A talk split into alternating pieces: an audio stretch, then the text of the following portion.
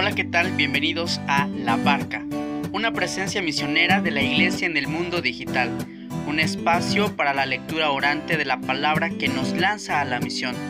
Ven y sé protagonista de la construcción de la civilización del amor. Solo nunca estás, comparte la vida en el camino y conecta tu vida al corazón.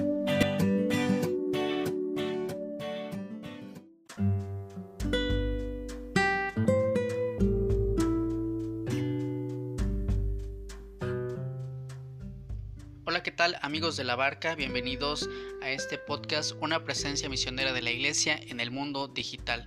Y bienvenidos a este episodio número 26 eh, que he titulado Recuerda quién eres. Te saluda tu amigo Miguel Betancourt y te invito a conectar la vida al corazón. Inicio con este poema al que invito a escuchar. Si para recobrar lo recobrado debí perder primero lo perdido, si para conseguir lo conseguido tuve que soportar lo soportado, si para estar ahora enamorado fue menester haber estado herido, tengo por bien sufrido lo sufrido, tengo por bien llorado lo llorado, porque después de todo he comprendido que no se goza bien de lo gozado, sino después de haberlo padecido, porque después de todo he comprendido que lo que el árbol tiene de florido, vive de lo que tiene sepultado. Inicio con este bello poema de Francisco Luis Bernardes y quiero hacerte una invitación para el fondo de tu persona. Recuerda quién eres. A mí me hace pensar el final de ese poema, lo que dice, lo que el árbol tiene de florido, vive de lo que tiene sepultado. Y es que hoy soy el mismo de ayer, pero ya no soy el mismo. Es decir, sigo siendo yo, pero cada día regala mi existencia un nuevo matiz, un aprendizaje, un nuevo brillo, y las circunstancias cambian. Yo voy cambiando también con ellas. San Pablo en la carta a los Corintios escribía, Cuando yo era niño, hablaba como niño, pensaba como niño, juzgaba como niño, mas cuando ya fui hombre, dejé lo que era niño. Hasta ahí la cita de San Pablo es que el anciano sabio y prudente no es el mismo que aquel joven rebelde, aunque sea la misma persona. Todo cambia.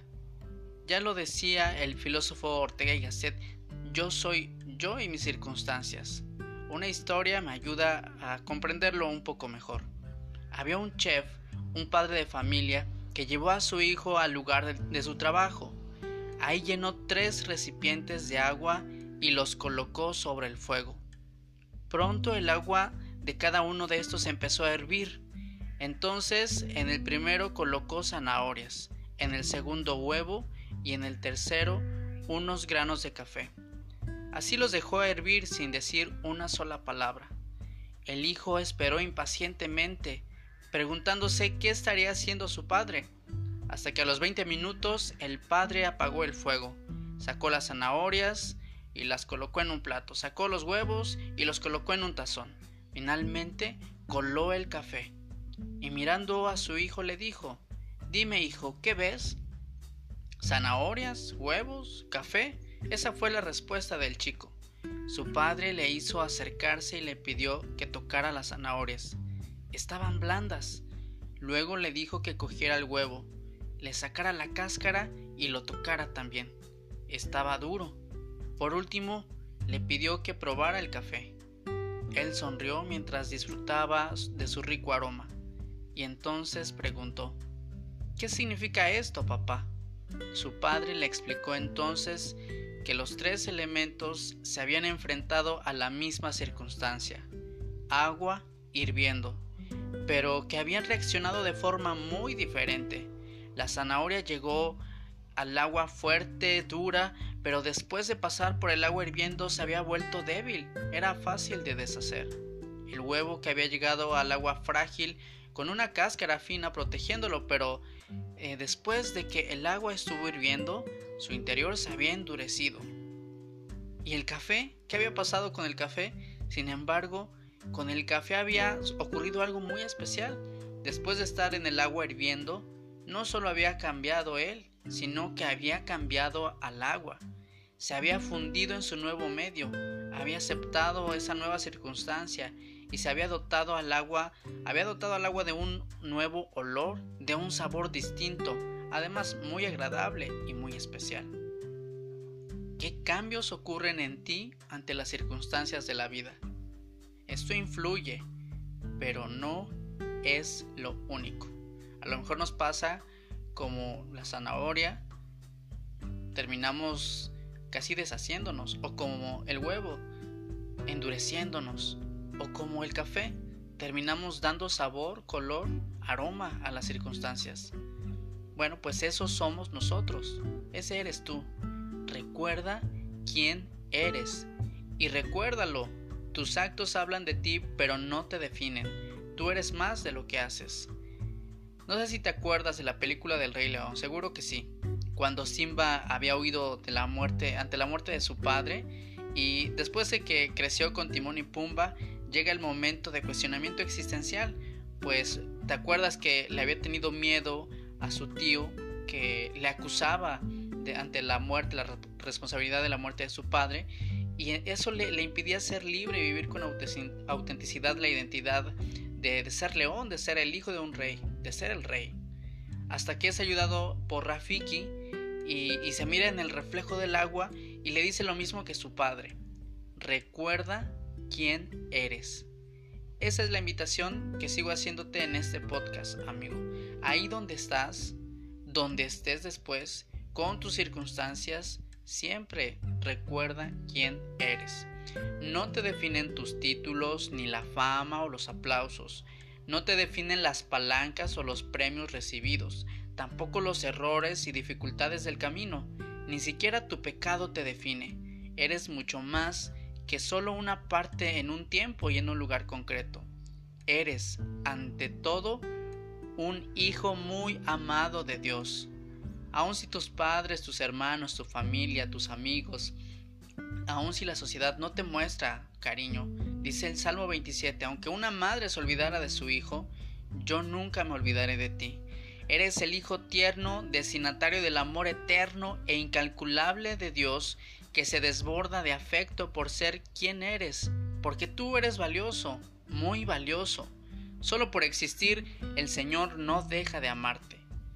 En Gálatas capítulo 4 la palabra de Dios dice, de modo que ya no eres esclavo, sino hijo, y siendo hijo, Dios te da la herencia.